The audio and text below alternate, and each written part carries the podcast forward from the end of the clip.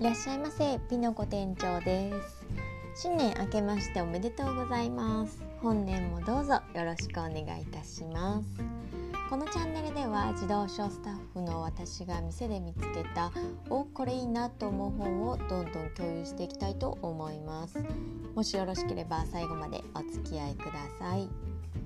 今日のおすすめ本は牛はどこでももう鈴木出版の絵本です。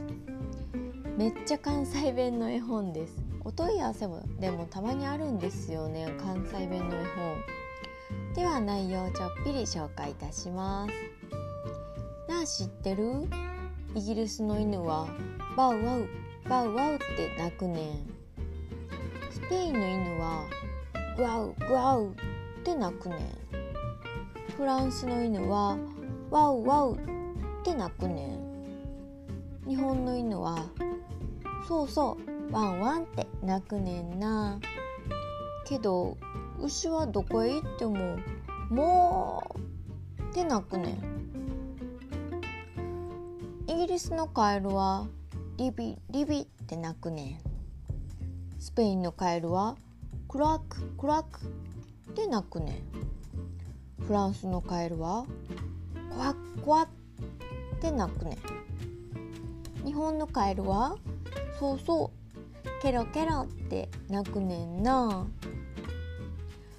けど牛はどこへ行っても「もう!」って鳴くねんっていう「もう分かったって」って突っ込みたくなる絵本です。突っ込みたくなる絵本ってすごいポイントで無視できない状態ってことなんですよ。当たり障りのない絵本って無視できちゃうんです。でもしつこくしつこくいいタイミングで言われるとこっちも気になっちゃうんですよね。英語だなんだって言ってるのに標準語じゃなくてコテコテの関西弁っていう違和感が面白いんですよね。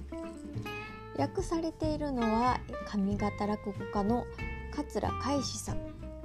落語を英訳してカナダやアメリカなど各国で講演されています。